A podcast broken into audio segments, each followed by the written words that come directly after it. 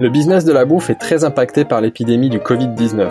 Les consommateurs sont confinés à la maison et les entreprises sont obligées d'arrêter ou de repenser leur activité. Ainsi, pour mieux comprendre cette réalité, nous nous sommes rapprochés des acteurs de la bouffe pour qu'ils partagent avec nous leur expérience de cette crise inédite. Confinement oblige, ces épisodes sont faits maison et enregistrés à distance.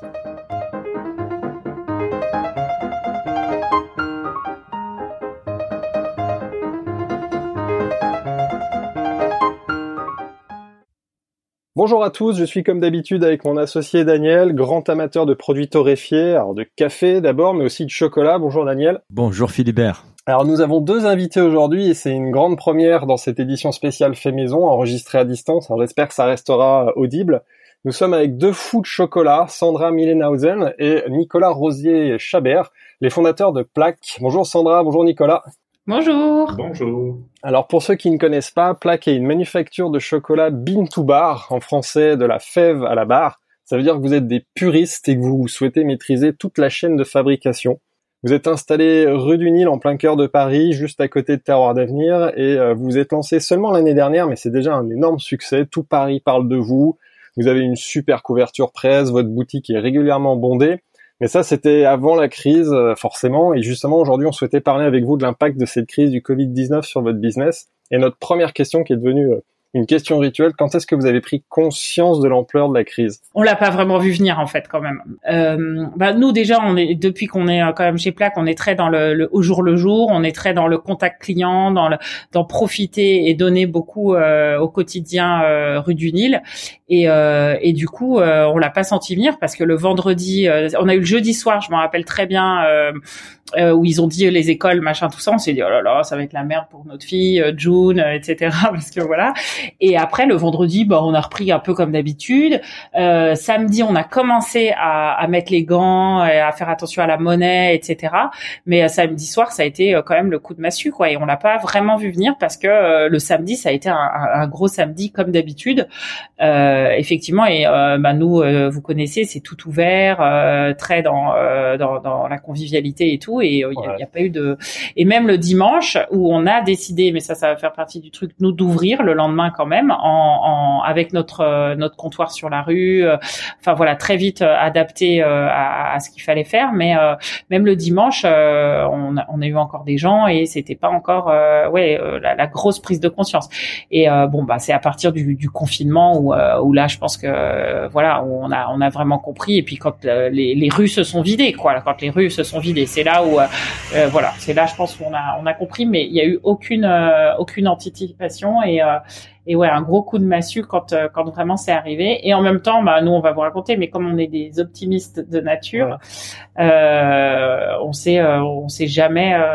je pense qu'on n'a même pas pris le temps de déprimer quoi sur l'ouverture de la boutique, est-ce que vous êtes posé à un moment la question de l'ouverture ou pas ouverture? Parce qu'à un moment, on, on parlait d'ouvrir uniquement les commerces essentiels. Est-ce que vous êtes posé la question est-ce que du chocolat c'est essentiel? Est-ce qu'un ah bah bien sûr. Là, je, vais... laisser Nico répondre, mais bien sûr. Alors là, on se l'est posé. Bah, c'est une question qui était euh, tout de suite sur la table et euh, la décision, elle est, elle, est, elle est, arrivée assez rapidement. Par contre, euh, de communiquer, de comment, ça, ça a été plus long. Mais à partir du moment où on était autorisé le débat pour moi il était fini. C'est-à-dire que légalement on est commerce alimentaire. Ils ont les, les pouvoirs publics n'ont pas voulu rentrer je pense à ils ont eu raison dans le débat de qu'est-ce qui est alimentaire essentiel ou non.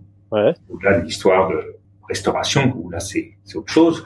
Parce que on va dire s'il n'y a pas de contact si on arrive à respecter à partir du moment où on peut respecter les normes les nouvelles normes euh, euh, d'hygiène et les, tous les gestes barrières on est autorisé.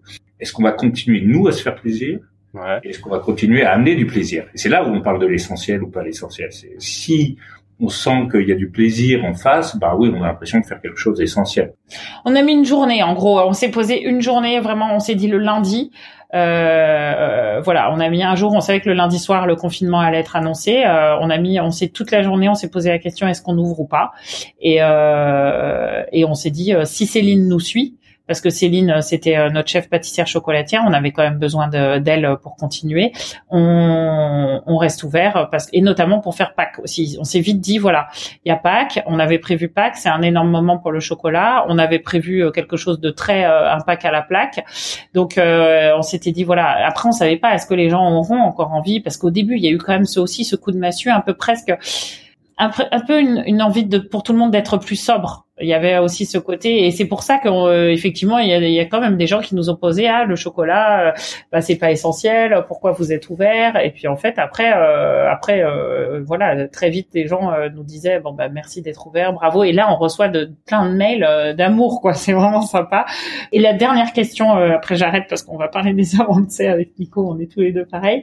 C'est le côté moi j'avais peur que si Plaque ferme ses portes Plaque rouvre pas. Jamais ah carrément. Il y avait un côté euh, parce que nous, ah oui, bah parce c'est justement la on est jeune entreprise, on n'a pas de cash. Enfin, voilà, il y a beaucoup de de de de, de choses d'entreprise et d'entrepreneurs que voilà. Oui. Et, du coup, tu allais me poser une, question. Oui, oui, c'est la question que j'avais que j'allais vous poser, c'est par rapport à l'impact sur l'activité. Donc, euh, vous avez appris donc euh, les différentes mesures qui ont été mises en place quel était tout de suite l'impact que vous avez ressenti? Est-ce qu'il a une grosse partie de votre activité qui est avec les restaurateurs en B2B Donc celle-là, elle a dû s'arrêter complètement. La partie B2C, je suppose, moins de flux euh, rue du Nil, moins de gens qui visitent la boutique. Quels sont les, premiers impacts euh, quantitatifs sur l'activité des plaques? En résumé, 20% de notre chiffre d'affaires. Donc moins 80%. Hein. Ouais, c'est ça. Il nous reste 20%. Ouais. ouais. Et économiquement, est-ce que rester ouvert avec 20% de notre chiffre d'affaires et on va dire euh, les trois quarts de notre euh, personnel au chômage partiel, mhm. ça se discute. Je sais pas, on sait, n'a pas fait les, on n'a pas fait les calculs, on pouvait pas le prévoir, on sait pas. Euh, encore aujourd'hui, si on regarde en détail, je sais pas. Par contre, c'est essentiel en termes de relations clients, c'est essentiel pour nous pour continuer à avancer. Et puis, de toute façon, on a fait des grands pas en avant. C'est pénible, c'est dur, on aurait aimé le faire différemment, mais euh, pour trouver des solutions. Et on sait que tout ça, c'est des acquis. Donc, euh, le chiffre d'affaires, c'est une des données. Euh, le gros impact, ça a été d'abord sur la pâtisserie et puis euh, aussi, oui, le chocolat. Au début, euh, voilà, de toute façon, on a beaucoup moins de clientèle qui vient.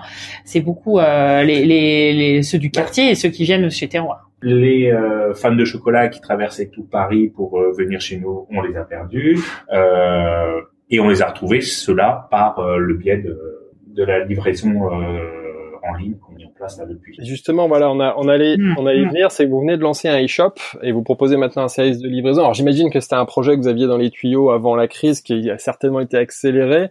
Comment vous avez fait pour vous, vous organiser aussi vite pour proposer de la livraison alors qu'on le rappelle, vous ne proposiez pas avant? Hmm. Bah, en gros, euh, voilà, on s'est dit, euh, y a, y a, ce qui est marrant, c'est que là-dessus, c'est vraiment, je pense, la complémentarité aussi, euh, Nicolas et moi. Nico, c'est vraiment lui aussi qui a beaucoup poussé et qui a beaucoup décidé pour rester ouvert tous les jours, parce que il lui, il a besoin de, je pense, de ce contact, il a besoin d'être avec les gens, il a besoin, euh, voilà, de, de ça, et c'est ce qui le motive et ce qui lui donne du plaisir. Et, euh, et moi, je lui ai dit, voilà, et ben, c'est le moment d'accélérer, et c'est ce qu'on voulait faire depuis longtemps. On nous le demandait, et puis nous on voulait, mais on prenait pas le temps. Donc je lui dit bah toi t'ouvres et t'assures l'ouverture chaque jour, et moi euh, je lance le e-shop. Et lui m'a dit que tu trouveras personne qui pour le 1er avril, parce que je lui ai dit nous ça vaut le coup pour Pâques si le 1er avril il est ouvert. Et c'était euh, dix jours avant. Et euh, il me dit tu trouveras personne qui le fera. Et, et moi ça c'est mon côté de ma vie d'avant. Je sais à quel point je suis capable. Bon après il faut trouver les bonnes personnes, mais quand il y a les bonnes personnes, de mobiliser des gens, leur faire des retours constamment, moi me mobiliser, travailler presque jour et nuit pour sortir un truc à une date précise. Parce que le e-shop, il n'existait euh, pas du tout. Il n'existait pas non, du tout. Alors, non, il y avait le, on avait, euh, on avait, déjà on a changé en plus de, de fournisseur parce que justement on était en train de s'embourber avec euh, quelqu'un pour plein de raisons. Hein, c'est pas du tout, mais on n'arrivait pas à sortir déjà notre site vitrine avec cette personne. Donc on a décidé d'arrêter et de, donc il y avait déjà une architecture de site un peu vitrine, site de marque, et il y avait, on avait déjà choisi qu'on allait faire Shopify, un Shopify un peu amélioré, etc. Donc il y avait des choses de décider, mais rien de codé. Et on a trouvé, et ça, ce qui est drôle par contre, c'est qu'on a trouvé avec qui on a travaillé, c'est des gens qui étaient venus acheter du chocolat des, des, rues d'Alexandrie et qui étaient des spécialistes de Shopify. Et, euh, et Nico s'est rappelé qu'ils étaient venus et qu'il avait un peu discuté avec eux. Et on leur a demandé, est-ce que vous, vous êtes capable, euh, ben là, en quatre jours, de sortir le truc avec nous? Et là, c'est la folie euh, depuis. Enfin, pour nous, c'est la folie. parce que là, on en est déjà à la 200e commande. Vous l'avez lancé en cinq jours. Alors, on l'a lancé jeudi. Ouais, jeudi. Le 2. Ouais, le 2 avril et déjà 200, 200 commandes. Ouais. Vous êtes parce que là vous, vous, nous avez dit que vous étiez à 80% quand même de l'activité avant la crise, c'est qui c'est qui est pas énorme avec le l'e-shop. Est-ce que vous récupérez un petit peu? Alors de toute façon Pâques c'est une euh, période à part euh, pour les chocolatiers euh, comme Noël, donc euh, on avait prévu un chiffre d'affaires effectivement qui doublait par rapport à mars. Donc là, il va pas doubler, mm. euh, c'est sûr. Et euh, on va se retrouver de toute façon, on se retrouve limité par la production qu'on peut, même si on a décidé de produire plus. Euh, on se, au jour le jour, on, avec Céline, on essaye de voir comment augmenter la production pour répondre à la demande, puisque la demande est là. Mm. Euh, donc tant mieux. Mais bon, elle est sur deux semaines et on n'a pas eu le temps de faire de stock. On a l'activité a quand même baissé. Donc même en vendant beaucoup jusqu'à Pâques, ce sera pas du tout ce qu'on avait imaginé en termes de chiffres. Euh, donc euh, oui, ça nous permet de mais oui, limiter ça va les dégâts. Ça, va, on sauve les meubles. Ça, nous donne vraiment de l'oxygène. Ouais, ça, c'est la, la, bonne nouvelle. Ça, je t'entends dire, ça va sauver plaque, parce qu'en plus, il faut le rappeler. Hein, vous, vous êtes lancé à la fin de l'été dernier, au, on va dire à l'automne dernier. En septembre. En septembre. C'était, c'était votre premier pack, et comme tu l'as dit, pack, c'est super important dans l'univers des chocolats. Donc forcément, bah, c'est, ça va être moins que ce que vous aviez imaginé, mais ça va permettre de limiter la casse. Oui. Bah, on a survécu, euh, ce que je dis souvent, aux gilets jaunes, euh, aux grèves euh, sur les retraites. Si on survit au coronavirus, là, c'est bon, on est, on a un concept qui tient la route contre vents et marées. c'est pour ça que ça vaut toujours le coup et c'est intéressant de se dire qu'il faut démarrer pas trop tard non plus par rapport à un événement. C'est que là, en fait, on a livré. En fait, moi, je aussi je fais first in first out. Donc tout ce que je peux livrer est vite. Je les je les fais très vite. Donc même des paris je les ai même ils ont commandé le matin on les livrait l'après-midi même si normalement on pourrait se donner de l'oxygène. Mais comme ça moi dès que c'est fait et que c'est traité euh, voilà on va très vite parce qu'il y a des choses qui mettent plus de temps. Il y a du réemballage à faire derrière. Et comme c'est vraiment Eva Nico et moi enfin on est trois voilà il y a il y a, il y a Céline comme on disait euh, chef pâtissière chocolatière Nico moi et Eva qui est notre notre emballeuse euh, qui nous aide. Et, du, et ce qui est drôle c'est que là il y a beaucoup de gens qui ont reçu des premières euh, commandent et qui veulent commander pour leur famille et amis du coup. Donc il y a vraiment ce côté euh, word of mouth et, euh, et je le vois. Et puis il y a énormément de gens qui commandent et qui font 5 six commandes parce qu'ils livrent leurs amis, leurs copains, leur famille. Et, et ça c'est top. Donc c'est le plus grand, la plus belle des déclarations de dire bon bah j'ai reçu, je trouve ça canon et bon et du coup je commande. voilà. Bon, Nico il disait que ça avait rien changé. Euh, c'est quand même euh, hyper costaud en termes d'horaire, de travail et de et de vie à la maison parce qu'à la maison on n'a plus les aides qu'on avait, c'est-à-dire euh, soit l'école, soit la nounou et la femme de ménage aussi entre guillemets qui nous aidait quand même nous à plus avoir de, de, de travail à la maison. Et là on a tout le travail à la maison aussi. Donc on va garder ça pour, pour, pour, pour, plus tard parce qu'on s'intéresse beaucoup à la vie de nos invités pendant les confinements. Mais juste je vais venir sur un point important parce que vous avez indiqué qu'il y avait peut-être pas de, des problèmes d'approvisionnement, mais quand même une, disponibilité des produits qui était limitée. Euh, comment vous faites en fait pendant cette période? Est-ce que vous vous arrivez à acheter des fèves, de la matière première? Comment vous gérez euh, vos stocks pour faire face à cette demande qui a augmenté avec l'e-shop Ça c'est pas trop un problème parce que on est obligé dans pour le cacao d'avoir quand même euh, pas mal d'avance parce que entre le moment où on commande euh, un sac de cacao et au moment où euh, il y a une tablette qui arrive sur l'étalage, il y a au moins deux à trois mois. Donc nous, il y a trois mois, on avait prévu bien sûr de faire un bon pack, donc on avait stocké, même si on est en flux tendu, rien qu'entre le moment où on passe la il est livré d'Amsterdam à Paris, euh, à Paris on le trie, on le boit. Enfin bon, il y a toute une, on, le laisse maturer, on laisse maturer notre chocolat pendant trois semaines. il y a beaucoup de choses euh, qui font que bon, on a ça pour le coup, on avait le temps d'avance. Non, pour l'instant, on n'a pas de d'approvisionnement, c'est pas euh, c'est pas un vrai souci à court terme.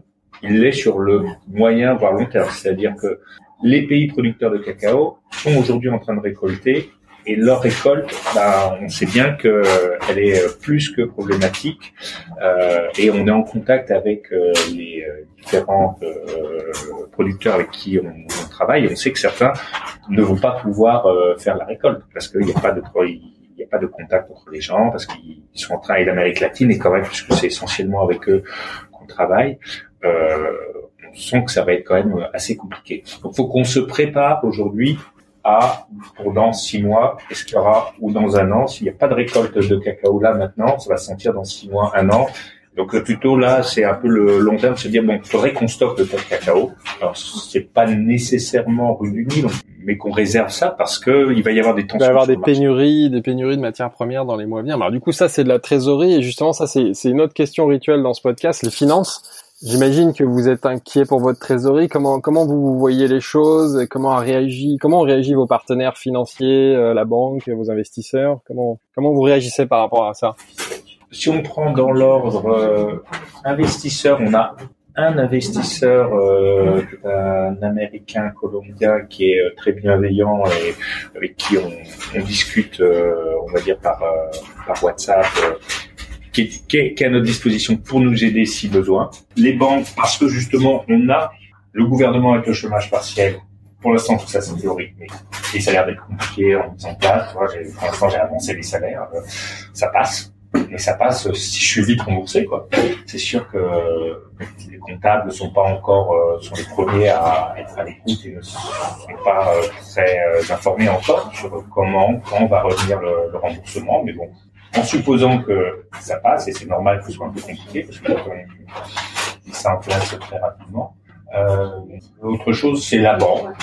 Depuis le début, on a une banque euh, qui nous suit euh, de manière euh, assez en, enfin en confiance, très bien. Donc, euh, écoute, euh, ils ont tout de suite repoussé, euh, repoussé les emprunts. Donc, ça nous a donné de l'oxygène. On va pas rembourser les emprunts et nous propose l'emprunt qu'a proposé l'État pour aider à la trésorerie. Et ça, c'est la discussion que je dois avoir avec eux maintenant. Donc, si je peux arriver à faire juste entre l'aide de l'État plus l'aide de la banque qui repousse les choses et nous amène un peu de, en trésorerie, tant mieux.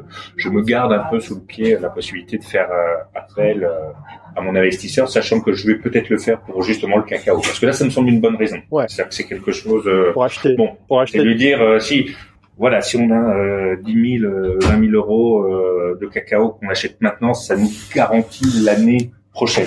Et en fait, c'est là-dessus, c'est l'investisseur. Moi, je veux le voir sur euh, pour 2021, pour 2022, 2023, c'est pour euh, ce genre de choses. Ça peut faire faire Là, l'économie euh, parce que le, malheureusement, ça veut dire que le prix du cacao va augmenter dans les mois à venir. Donc, vaut mieux l'acheter maintenant ah. que attendre ah, dans oui. mois. Ouais. Alors le le, le prix, c'est encore une autre chose qui, pour le coup, on a la on a la chance nous de, de d'acheter déjà les, les, les, fèves les plus chères. Donc elles viennent encore plus chères. Euh, il peut y avoir des, des, des, répercussions effectivement, mais moi ma, ma vraie peur c'est plus en avoir. Pas, plus du tout.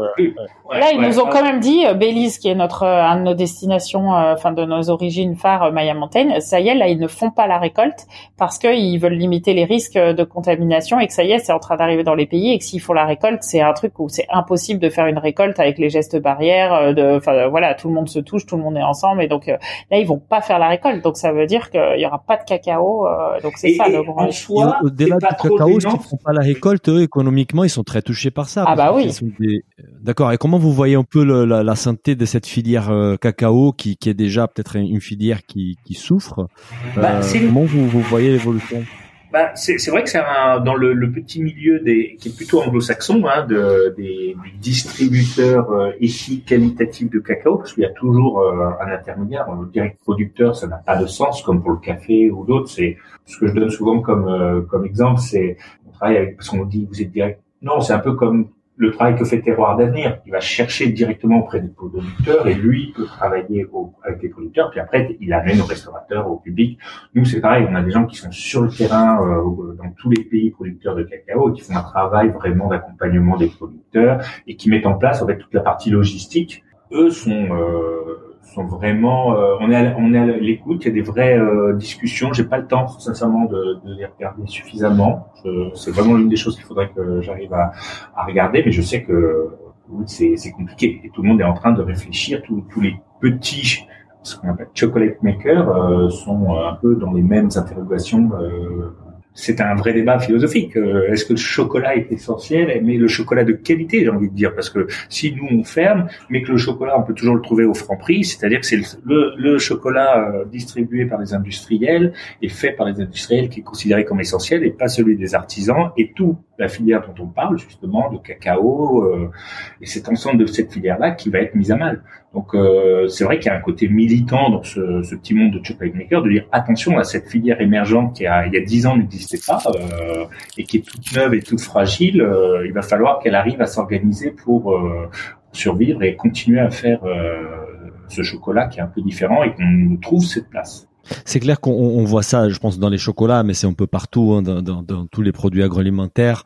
C'est cette volonté aussi de protéger euh, les, les, filières des qualités ou les producteurs des qualités face à l'augmentation de la demande, de l'explosion des ventes qu'on a vu dans, dans, les grandes surfaces. On s'approche de la fin du. Vas-y, vas-y, vas-y. La souvent, c'est que c'est lié au, côté local. On voit le mmh. débat. Ah oui, on va manger des, on va remanger des fraises de France et pas d'Espagne, choses comme ça. Nous, le cacao, on n'a pas ce côté local. Ça se passe dans les pays, des mmh. pays lointains et c'est eux qu'il faut protéger. Donc c'est un peu plus difficile d'y adhérer pour, euh, on va dire, les gens en général. Et si c'est pas évident de parler des reprises, surtout qu'on est au milieu de la crise et on sait pas vraiment où ça va nous amener. Mais est-ce que ça vous arrive déjà d'y penser? Euh, Comment vous voyez euh, la période après confinement? Vous tirez déjà des, des leçons peut-être de cette expérience-là? Euh, je pense que c'est la même réponse un peu que quand, quand euh, pour les gilets jaunes, que l'impact, les choses comme ça. Nous, nouveau, on n'a on a aucun référent. Je sais pas, euh, les gilets jaunes, c'était pour Noël. Tout le monde disait, ah, vous avez fait un meilleur Noël, ah, ça vous impacte beaucoup. Je sais pas, nous, c'était notre premier Noël. Là, c'était notre première Pâques. Si ce n'est qu'à chaque fois, on se prend des choses dans les dents qu'il faut que, c'est notre premier, il est dur. Je pense que la question, c'est aussi, euh, donc, c'était juste pour dire qu'on n'a pas de référent. Donc, tout ce qu'on a pu faire en business plan il y a un an, il y a six mois, euh, la semaine dernière, il y a deux semaines, à chaque fois euh, c'est remis en cause. Donc euh, moi j'avance. Oui, bien sûr, on pense à notre terrasse. Est-ce qu'on va pouvoir La vraie question, c'est on est un lieu qui est petit où il y avait une proximité, où le côté oui, voilà, moi, dans cosy et proximité. Est-ce qu'on va pouvoir continuer à faire ça avec euh, les nouvelles relations qu'on va avoir euh, sur tout ce qui est euh, l'hygiène, la proximité. Est-ce que la, notre terrasse, c'est quelque chose dont on va pouvoir un peu profiter pour on, on des choses, des glaces, des choses comme ça. Comment ça va pouvoir se faire? Moi, je suis un peu pragmatique en disant, bah, c'est bien, maintenant on a la machine on, pourra, on peut faire les glaces, on a, on a tout ce qu'il faut pour, on a tout prévu. Comment on va s'en servir? Je sais. Oui, en fait, c'est plus les comportements des gens. Est-ce qu'on va reprendre Est-ce que tout le monde va garder et rester marqué par ça Et est-ce qu'il va y avoir un retour du coup d'un certain type d'hygiène, de distance et tout? Mais c'est tellement pas dans la culture euh, latine, française, etc. Mais en même temps, c'est aussi à cause de ça que ça s'est propagé très vite et tout. C'est que tout le monde a dit eh oh les masques, on s'en fiche. Alors que voilà, enfin il y a eu, il y a eu beaucoup de peut-être voilà, est-ce que nous ça va changer parce que nous on est très ouverts, euh, on goûte, euh, les pâtisseries sont comme ça presque à portée de main, donc il y, y a, tout ça. Donc nous on a déjà prévu peut-être de mettre une vitre, enfin ce qu'on ce qu'on voulait pas, on voulait être un peu comme à la maison, mais voilà, il y a, y a des choses. Et puis après, nous ça nous a montré que pour le e-shop, il y a besoin d'espace et que là, heureusement que la boutique est fermée parce que c'est devenu un endroit où on empacte et euh, et on prépare euh, du coup les colis. Et bon après le e-shop, je pense qu'il va baisser parce que là c'est EPAC et le confinement, mais euh, nous on va avoir une manière de travailler et de s'organiser qui va devoir un peu changer si on veut continuer parce que le e-shop en fait c'est un deuxième point de vente, donc on on a ouvert un deuxième point de vente en, une semaine. Il va falloir s'organiser pour le faire. Et euh, dans un comme d'habitude, nous on a un tout petit espace et on est en plein cœur de Paris et on découvre la logistique, les transports, euh, plein de bah. choses euh, hyper intéressantes, mais qu'il va falloir oui continuer à travailler parce que je pense qu'il y a un vrai euh, potentiel quand même pour Plaque qui a qu'un point de vente euh, en France et euh, dans le monde et que il y a beaucoup de gens. là, j'ai eu encore quelqu'un de Lille qui m'a dit, bah voilà, on est trop content, on peut commander, tant mieux, etc. Et donc voilà, ça va peut-être être petit, mais moi pouvoir rendre Plaque accessible à, tout le monde en France, c'est très important pour nous et pour moi vis-à-vis de, de, nos clients, nos consommateurs. Et donc il faut voir comment on va pouvoir continuer à maintenir ça mais c'est clair que c'est un nouveau métier, c'est une nouvelle activité que vous êtes en train de créer, un peu bousculée par les circonstances, mais c'est c'est assez intéressant que ça se passe comme ça. Et apparemment plus assez positivement, même si après il va falloir regarder après après Pâques, mais je suis sûr que vous allez être très créatif et vous avez très plein de moyens de de, de faire l'acquisition de, de, trafic et quand de convertir. Non mais on est euh, non c'est top. Et euh, et on a de la chance je pense d'être à Paris et d'avoir tu vois moi je heureusement Raja j'arrive à parce que pareil on n'avait pas du tout les packaging rien. Raja en 24 heures on arrive encore à être livré quoi. Donc et on a euh, la protection de la rue du Nil. La rue du Nil l'air de rien euh, on a pu continuer à rester ouvert donc à, pouvoir développer cette activité, tout ça, parce que euh, on est ouvert sur la rue du Nil avec euh, les consommateurs qui continuent. La clientèle de terroir d'avenir, exactement. Ouais. À terroir Ah d'avenir, c'est Mm. c'est effectivement euh, c'est eux qui attirent tout le monde. Et, Mm. et pour la petite histoire, même euh, notre coursier, c'est on l'a on l'a rencontré, c'est il est c'est notre voisin. Il est au- on est au 4 rue du Nil, lui il est au 3 rue du Nil, il est en confinement et le soir il vient fumer sa clope et en discutant, en disant on cherche des coursiers tout ça. Mais moi c'est c'est mon boulot là, je suis euh, quand tu veux. Et voilà, c'est lui. euh, On a notre coursier qui est du trop. On est au 4 rue du Nil, au 3 rue Ouais, du Nil. Qu'on a eu besoin de prendre un- quelqu'un toute la journée parce début livrer. on faisait euh, Ouais. course. Ouais, Ouais, exactement. ouais. Parce que là, on en a TG, 30 ouais. par jour. Euh, même lui, il nous a dit ah ouais, 30 en un jour et il nous a fait euh, bon. Et ça y est, je lui optimise enfin les quartiers et tout. Mais au début, c'était n'importe quoi. On a quadrillé Paris. Bon, comme tout, le premier jour c'est n'importe quoi. Et puis au fur et à mesure. Ça, se- ça se structure. On, on Voilà. a- on arrive à la fin Exactement. du podcast. Pour, pour, pour conclure, on a une question rituelle qui est plutôt la question perso. Même si vous en avez un peu parlé avant, comment vous vous organisez, comment vous vivez le confinement? Donc on a compris que vous étiez quand même beaucoup, beaucoup à la boutique. Comment vous gérez la vie personnelle? Bah, c'est un peu la décadence hein, quand même, un tout petit peu au début, comme d'habitude. C'est un peu. euh, Bah, nous, on a une petite fille de trois ans et demi euh, qui était au début très contente d'être à la maison et de nous voir un peu plus, parce qu'au début, on est quand même un peu plus resté à la maison. Et là, depuis qu'elle shop, on la voit plus du tout. Et on a de la chance parce qu'elle a deux sœurs, deux grandes sœurs, euh, les deux filles de Nico, euh, qui sont aussi à la maison avec nous et qui la gardent du coup et qui se relaient, euh, font le matin, l'après-midi. Mais bon, on vous avoue qu'elle découvre ses premiers Disney. que- Les écrans sont Voilà. dans ces moments. et euh, non, ce qui est difficile, euh, c'est c'est qu'en fait, voilà, il y a plus. euh, bien sûr que nous, on aimait cuisiner et on cuisinait des choses, mais vraiment tous les midis, normalement, on se prenait des choses à emporter euh, de qualité dans le quartier où on, voilà, on avait tous nos petits rituels. Il y avait même la soupe de terroir d'avenir. Là, ils en font plus. Donc, ce qui est dur, en fait, c'est faire le repas. euh, faire que la maison soit pas euh, sale et, euh, et faire en sorte que June euh, ouais, euh, ne, ne, ne souffre pas trop de tout ça mais c'est pas facile donc c'est quand même tous les rôles à la fois c'est compliqué et autant vous dire bon on a de la chance c'est rien la maternelle mais quand même on reçoit des programmes tous les jours de l'école bon on n'a rien fait euh, on rien fait de ce que la maîtresse disait. Et euh, voilà. Et puis euh, bon elle elle prend un peu le pouvoir et ça devient un petit tyran. Elle nous fait un peu payer le fait qu'elle nous voit moins. On essaie de lui expliquer ce que papa et maman font tous les deux toute la journée à la boutique. Elle m'a dit elle dit vous êtes à la boutique et tout. Euh, bon voilà mais euh, oui c'est un peu quand même le, le tsunami. Bah, merci beaucoup. bon merci. Je sais qu'on a beaucoup parlé. Mais c'est passionnant, vous aviez plein de choses intéressantes à dire. Merci beaucoup à vous deux. Merci, bon courage à June aussi, on a compris. et puis, bah, on- Ouais, merci, on va, on va relayer tout ça et à très bientôt. Merci. Bah, merci beaucoup pour vos questions et votre euh, patience dans nos longues réponses Si le podcast vous a plu, n'hésitez pas à le noter 5 étoiles sur votre appli et surtout partagez notre podcast autour de vous. Nous vous invitons également à vous inscrire à notre newsletter pour essayer voir les prochains épisodes. Pour cela, rendez-vous sur le site businessofbooth.com. À, À très bientôt.